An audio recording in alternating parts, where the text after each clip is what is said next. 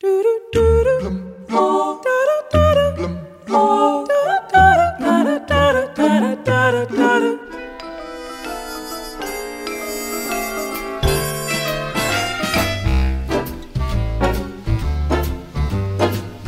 seem at home on the court. Let's say that I've played around.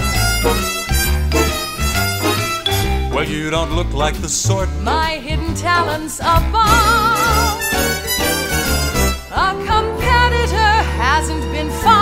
Defeat me. I bet you're a real good sport.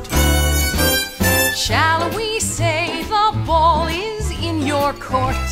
O atual número 49 do ranking ATP de ténis chama-se Tennis Sandgren.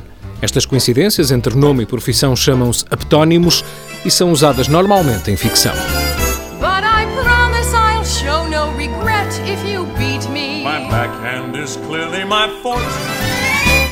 Shall we say the ball is in your court?